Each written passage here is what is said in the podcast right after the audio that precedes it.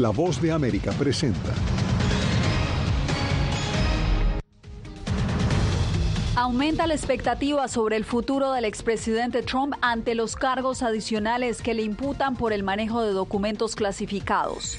Alerta por clima extremo. Más de la mitad de la población estadounidense se encuentra bajo advertencias por altas temperaturas o inundaciones. El gobernador de Texas adopta medidas de control contra la migración irregular en su frontera. Asegura que lo están invadiendo. Y el llamado del gobierno estadounidense a los países de América Latina que adquieren tecnología iraní.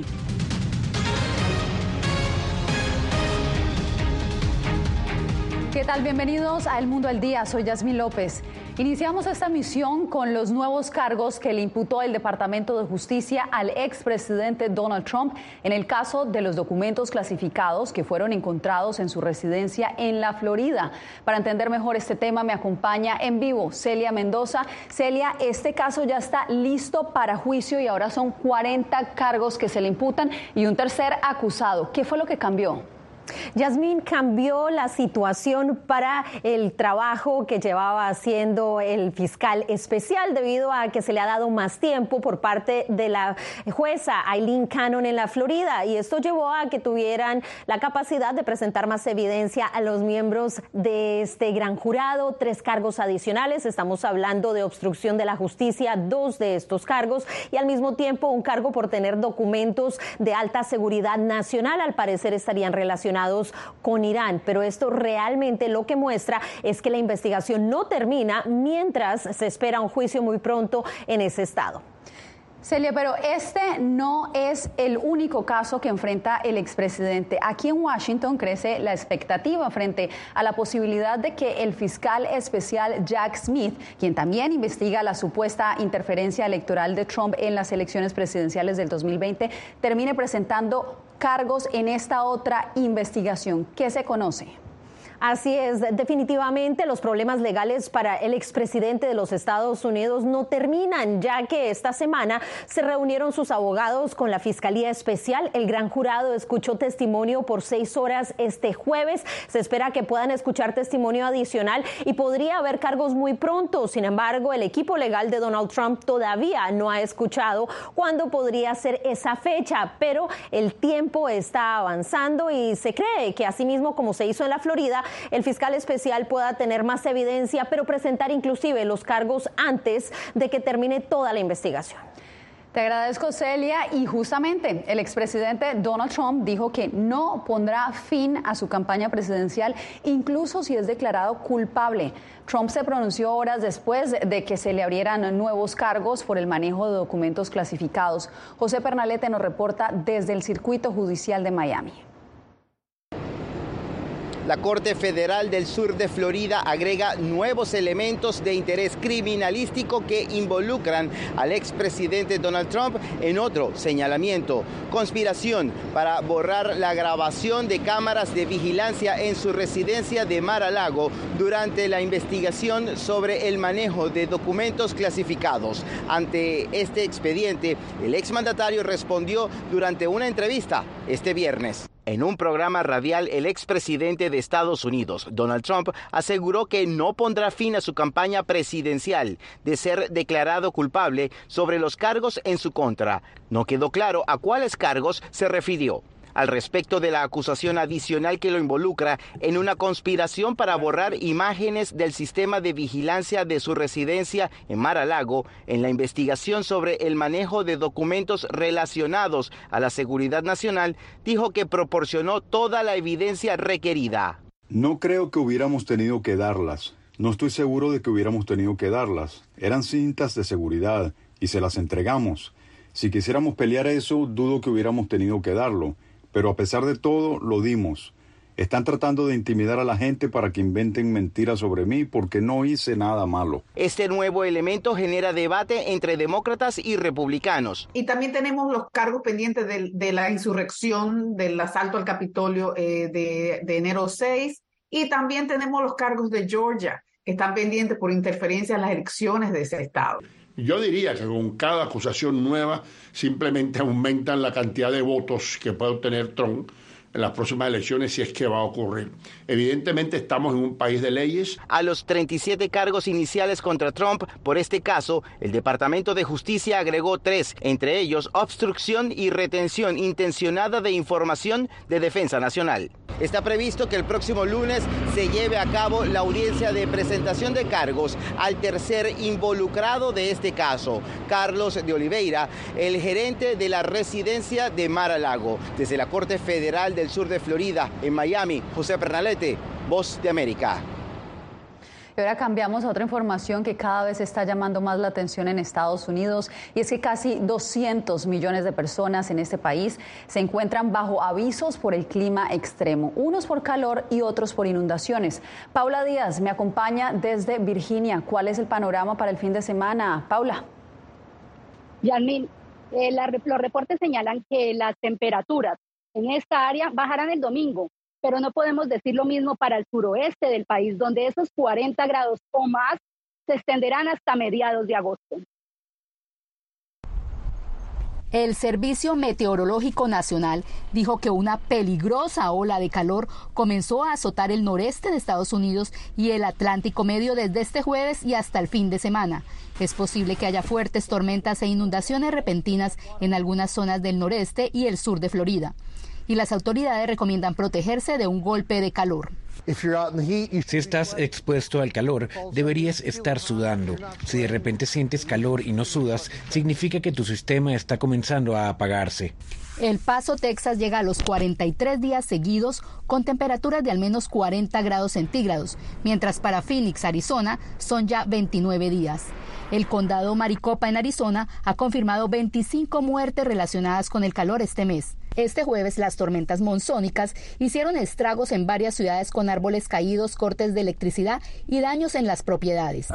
Los transformadores en las calles explotaron. Los científicos llevan tiempo advirtiendo que el cambio climático inducido por los humanos con la quema de combustibles fósiles provocará más episodios de clima extremo que serán cada vez más intensos y prolongados. En términos de olas de calor, más a menudo vemos en cada estudio que hacemos la huella digital del cambio climático. Entonces, el cambio climático desempeñó un papel muy importante en la intensificación de la magnitud de estos eventos en Estados Unidos, el sur de Europa y también en China. El calor y la humedad en las principales ciudades de la costa este, incluyendo Washington, D.C., Filadelfia y Nueva York, crearon una sensación térmica real que superó los 37 grados centígrados. Los meteorólogos esperan que este viernes se batan varios récords con temperaturas por encima del promedio. Las advertencias por calor excesivo en el área de Washington, Maryland, Virginia se extienden hasta hoy a las 8 de la noche. El problema es que el calor y la humedad pueden elevar las enfermedades relacionadas con el calor. Es por eso que le piden a la ciudadanía que se mantengan en lugares frescos y beban agua. Definitivamente hay que tomar medidas de precaución para cuidarnos de este clima extremo. Paula Díaz, gracias por tu reporte.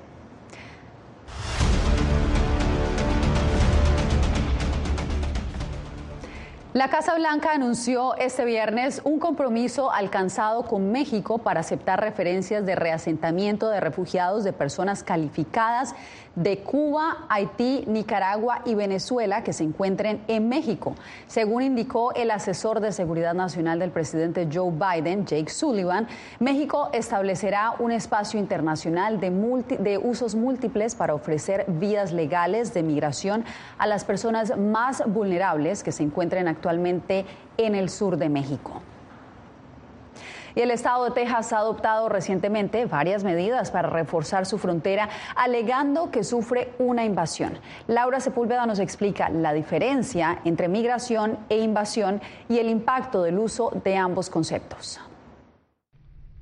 En noviembre de 2022, el gobernador republicano de Texas, Greg Abbott, invocó cláusulas de invasión que integran las constituciones de Estados Unidos y Texas, un concepto bajo el cual el Estado adquiere poderes para defender su territorio. La invasión es un proceso agresivo cuando un grupo, un ejército ataca a otro país, se mueven a otro país en guerra o para obtener tierra o para dominar una población. Un hecho como el registrado en 1846 durante la guerra de Estados Unidos y México, que duró dos años y contó con intervención militar. Pero expertos definen de manera diferente el proceso civil de migrar.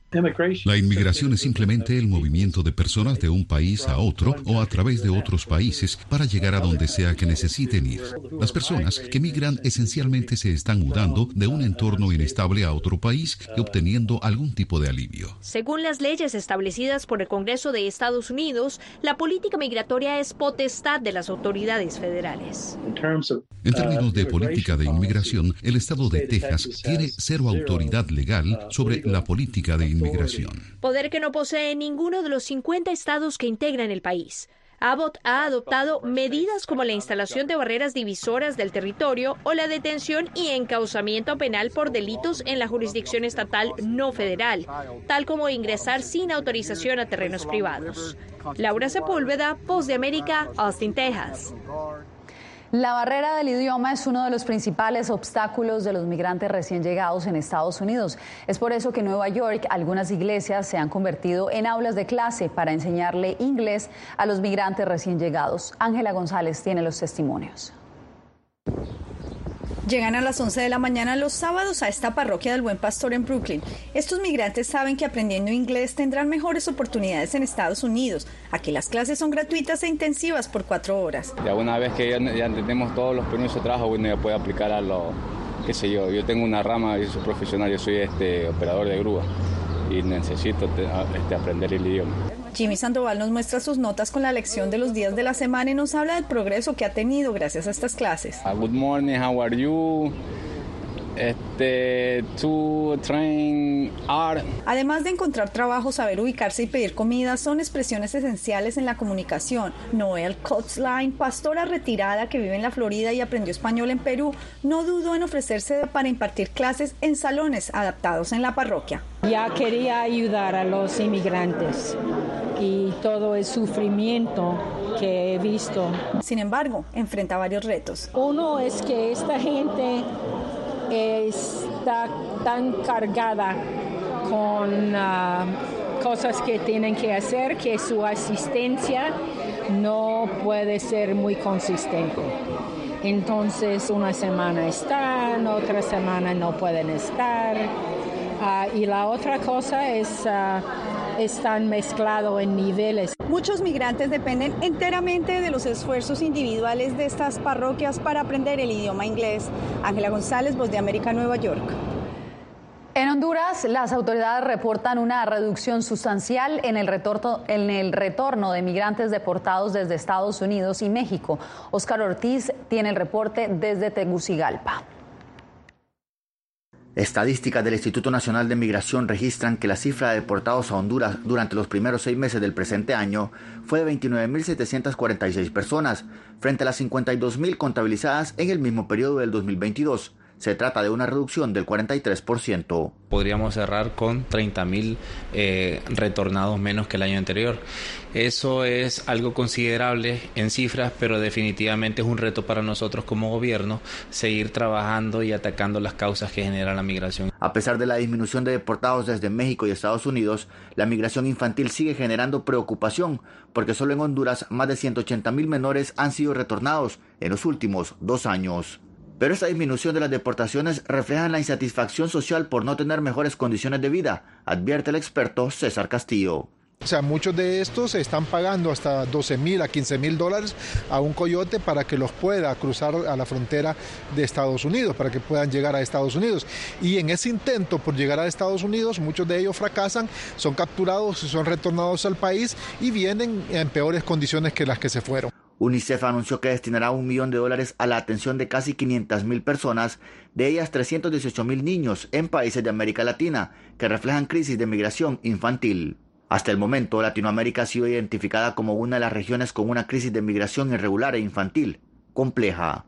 Oscar Ortiz, Voz de América, Honduras. En otras noticias, la exportación de tecnología iraní a países de Latinoamérica ha llamado la atención de la Casa Blanca. Jorge Agobián nos trae la reacción de Washington tras un reciente anuncio del presidente de Bolivia. Nos preocupa cualquier exportación de tecnología iraní que pueda ser desestabilizadora. Así respondió el director de comunicaciones estratégicas del Consejo de Seguridad Nacional de la Casa Blanca a las intenciones anunciadas por Bolivia de adquirir tecnología de drones iraníes para proteger sus fronteras. John Kirby elevó el mensaje a toda la región. Instamos a todas las naciones, sin importar dónde se encuentren, sin importar en qué hemisferio están, a considerar cuidadosamente antes de entrar en acuerdo de defensa con una nación como Irán. El propio ministro de Defensa de Bolivia, Edmundo Novillo, informó tras un reciente viaje a Teherán que los dos países avanzarán en la cooperación y transferencia de tecnología y equipamiento militar lo que generó alarma en Argentina. En una entrevista con el canal boliviano Red 1, Novillo respondió a las preocupaciones. Los acuerdos que hacemos con Irán constituyen de ninguna manera una amenaza ni un riesgo ni para los países vecinos o actividad terrorista. El funcionario boliviano también indicó que su gobierno no permitirá injerencia ni condicionamientos, respondiendo a una pregunta sobre la cooperación en materia de narcotráfico con Estados Unidos, la cual dijo que no ha sido sana ni honesta. Irán mantiene una estrecha relación con otros gobiernos en la región como Venezuela, Cuba y Nicaragua, algo que en el pasado también ha sido motivo de preocupación en Estados Unidos. Desde la Casa Blanca, Jorge Agobián, de América.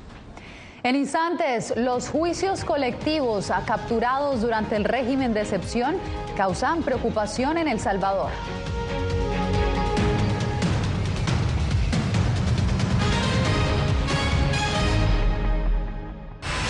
No he visto un peligro en la libertad de prensa. Periodismo, la prensa libre importa, una coproducción de La Voz de América y Telefuturo. El problema que se va acentuando se llama libertad de expresión. Disponible en vozdeamerica.com. Actualidad. Que la inteligencia artificial va a estar presente en nuestro día a día. Intentan sacarse de encima a trabajadores. Análisis. El cambio climático está teniendo muchísimos impactos. Que afecta siempre a los más vulnerables. La región necesita ayuda. Debate. Proteger a las escuelas con armamentos. Es una total eh, ridícula, es algo inverosímil. Con la información más allá de los titulares. Todas las semanas por La Voz de América. Desde Washington, le saluda Gonzalo Abarca. Creo que la cooptación de las instituciones es uno de los graves problemas que tenemos. Periodismo, la prensa libre importa, una coproducción de La Voz de América y Guatevisión. Una de las patas que sostiene la democracia debe ser la libertad de prensa. Disponible en vozdeamerica.com. Algo he aprendido estos últimos años y es el darme cuenta de que nosotros podemos planear todo, pero que la vida tiene cosas para vos que no te imaginas. Me duele porque estoy aquí por ese país que hoy me quitaron. Yo siempre he dicho que la libertad está en la mente y el hecho de que tu cuerpo esté en un lugar no significa que no sos libre. Siempre me sentí libre, incluso estando presa me sentí más libre porque pude darme cuenta que si estaba ahí es porque realmente he elegido qué hacer con mi vida. I thought this war would be uh, end if you in a few months. We have to live our life uh, for us and for these people who try to protect our country. Ucranianos en las Américas, tiempo de guerra. Desde el próximo 3 de julio en todas las plataformas de La Voz de América.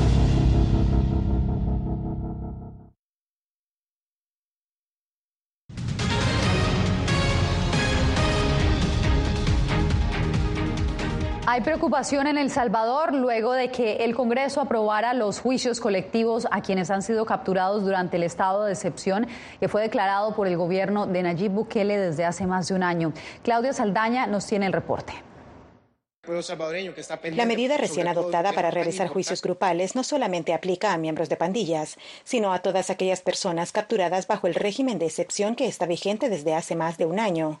Pero sabemos que también en esas capturas han incluido a una gran cantidad de personas que nada deben. Para el juez Juan Antonio Durán, la reforma a la ley contra el crimen organizado y las disposiciones transitorias aprobadas por el Congreso atentan contra los derechos de los imputados al no permitirse juicios individuales. Esa individualización respecto de la intimación de los hechos y qué delitos se les atribuye no va a ser posible si se hacen juicios colectivos, juicios de 300 personas eh, la reforma lo que pretende es condenas rápidas, como lo han dicho. El juez también señala su preocupación por la figura de los jueces sin rostro, que permite que no se establezcan sus nombres en las actas ni en las sentencias de los casos procesados.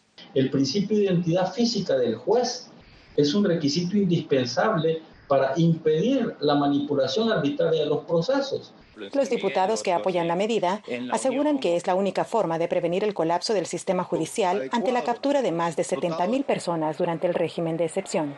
La prioridad para la gran mayoría de nosotros, los diputados, es que los terroristas pandilleros estén metidos en la cárcel, pagando por todo lo que han hecho. La iniciativa también establece que los capturados podrán permanecer recluidos hasta 24 meses antes de que la Fiscalía establezca su juicio o los deje en libertad. Claudia Saldaña, Voz de América, El Salvador. Pasamos a Ecuador, donde al menos cinco periodistas han decidido autoexiliarse en lo que va del año debido a amenazas contra sus vidas. Dos recientes casos subrayan la tendencia que, como nos cuenta Néstor Aguilera, causa preocupación entre el gremio. En esta redacción de noticias hoy faltan dos de sus principales integrantes, Anderson Boscán y Mónica Velázquez del medio digital Aposta. Ellos se vieron forzados a salir del país de forma abrupta luego de tener evidencias claras de amenazas a su integridad a raíz de una investigación periodística. Empezamos a conocer por distintas fuentes de seguridad internacionales que había ingresado al país un equipo especializado para eh, atentar contra la seguridad de Anderson Boscan y de Mónica Velázquez principalmente. El cofundador de La Posta explicó que el medio contrastó la información por distintas fuentes y llegó a la conclusión que sus colegas debían salir del país. A pesar de eso, él decidió por ahora quedarse. Y se está arrodillado ante la violencia. NASA tiene su origen en la investigación periodística El Gran Padrino, que evidenció presuntos nexos entre el narcotráfico y el gobierno de Guillermo Lazo. Es como esta sensación de que quieren que suceda. Recordemos que esta investigación del Gran Padrino terminó en lo que fue eh, la terminación, valga la redundancia, anticipada del gobierno de Guillermo Lazo. La Fundación Periodistas Sin Cadenas repudió la ausencia de acciones estructurales para detener la violencia. Después de los últimos acontecimientos, Ecuador cuenta ya con cinco personas que han tenido que autoexiliarse por hacer trabajos periodísticos y esto solamente delata un problema estructural. Instituciones como el Consejo de Comunicación y la Defensoría del Pueblo han evitado pronunciarse sobre esta nueva amenaza. Néstor Aguilera, Voz de América, Quito. Al volver, el presidente Joe Biden firma un decreto que cambia la forma en que militares involucrados en agresiones sexuales rinden cuenta ante la justicia.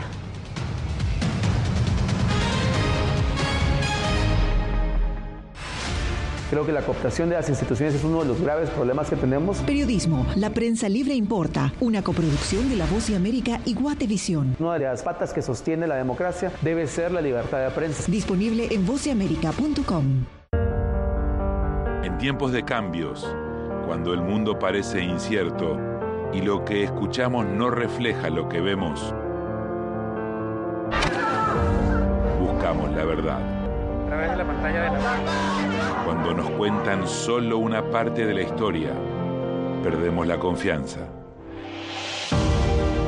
En momentos de crisis, nuestros sueños, esperanzas y deseos de un mejor mañana dependen de una prensa libre. En La Voz de América te traemos las historias que la gente se arriesga a ver. Conectamos el mundo y lo unimos con la verdad.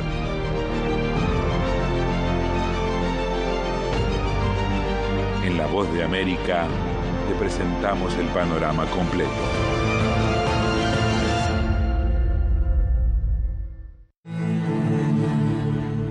I shoot uh, like six or eight feature films, like executive producer, like producer.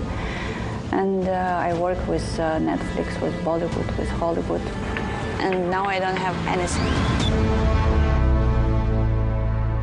Ucranianos en las Américas. Renacer en Panamá. Una producción especial de La Voz de América.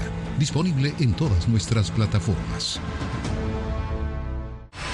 Aquí tenemos varios desaparecidos y muertos y amenazados todos. Periodismo. La prensa libre importa.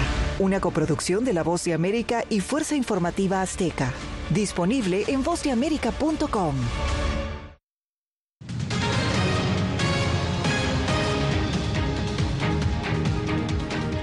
El presidente Joe Biden firmó este viernes un decreto para que sean fiscales militares independientes quienes investiguen los casos de agresiones sexuales y otros delitos graves de los uniformados. Jacopo Luzzi con la información. El presidente Joe Biden dio su aprobación final este viernes a la mayor remodelación en varias generaciones del Código Uniforme de Justicia Militar de Estados Unidos, despojando a los comandantes de su autoridad sobre casos de agresión sexual, violación y asesinato para garantizar enjuiciamientos independientes de la cadena de mando, algo que la Casa Blanca definió como un punto de inflexión para los sobrevivientes de violencia de género en el ejército. Como comandante en jefe he dejado claro que nuestra única obligación verdaderamente sagrada como nación es preparar y equipar a aquellos que enviamos al peligro y cuidar de ellos y sus familias mientras están emplazados como cuando regresan a casa. El decreto llega tras dos décadas de presión de legisladores y defensores de las víctimas de agresión sexual, quienes argumentaron que las víctimas en el ejército se les niega justicia con demasiada frecuencia, lo que culminó en una ley bipartidista que ordenó cambios en 2022. Jacopo Luzzi, Voz de América, Washington. El Senado, controlado por los demócratas, aprobó un proyecto de ley de defensa nacional que autoriza un gasto récord de 886 mil millones de dólares. La legislación gobierna todo, desde aumentos salariales para las tropas hasta la compra de barcos, aviones y políticas como la del apoyo a Ucrania. El proyecto marca el inicio de una dura negociación con la Cámara Baja, cuya mayoría republicana adoptó una versión que deroga la política del Pentágono de reembolsar gastos de abortos y otros asuntos de género. Ahora ambas cámaras necesitarán negociar una versión final y enviársela al presidente Biden para sanción presidencial. Hacemos una breve pausa y regresamos con más en minutos. No he visto un peligro en la libertad de prensa. Periodismo, la prensa libre importa, una coproducción de La Voz de América y Telefuturo. El problema que se va acentuando se llama libertad de expresión. Disponible en vozdeamerica.com. Actualidad. Que la inteligencia artificial va a estar presente en nuestro día a día. Intentan sacarse de encima a trabajadores. Análisis. El cambio climático está teniendo muchísimos impactos que afecta siempre a los más vulnerables. La región necesita ayuda. Debate. Proteger a la escuela con armamentos. Es una total eh, ridícula, es algo inverosímil. Con la información más allá de los titulares. Todas las semanas por La Voz de América. Desde Washington, le saluda Gonzalo Abarca. Creo que la cooptación de las instituciones es uno de los graves problemas que tenemos. Periodismo, la prensa libre importa, una coproducción de La Voz de América y Guatevisión. Una de las patas que sostiene la democracia debe ser la libertad de prensa. Disponible en vozdeamerica.com. Algo he aprendido estos últimos años y es el darme cuenta de que nosotros podemos planear todo, pero que la vida tiene cosas para vos que no te imaginas. Me duele porque estoy aquí por ese país que hoy me quitaron. Yo siempre he dicho que la libertad está en la mente y el hecho de que tu cuerpo esté en un lugar no significa que no sos libre. Siempre me sentí libre, incluso estando presa me sentí más libre porque pude darme cuenta que si estaba ahí es porque realmente he elegido qué hacer con mi vida. I thought this war would be end if you in a few months. We have to live our life for us and for these people who try to protect our country. Ucranianos en las Américas, tiempo de guerra. Desde el próximo 3 de julio en todas las plataformas de La Voz de América.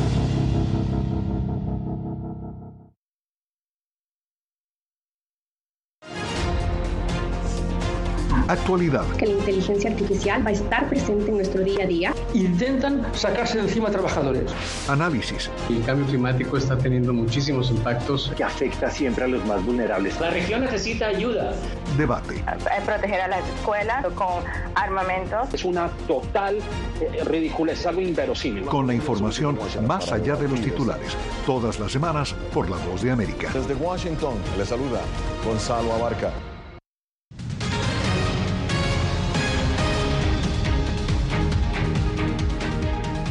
Algunos fanáticos que están de visita por estos días en Nueva Zelanda para asistir a la Copa Mundial del Fútbol aprovechan para ponerse al día con la fantasía de la trilogía cinematográfica del Señor de los Anillos.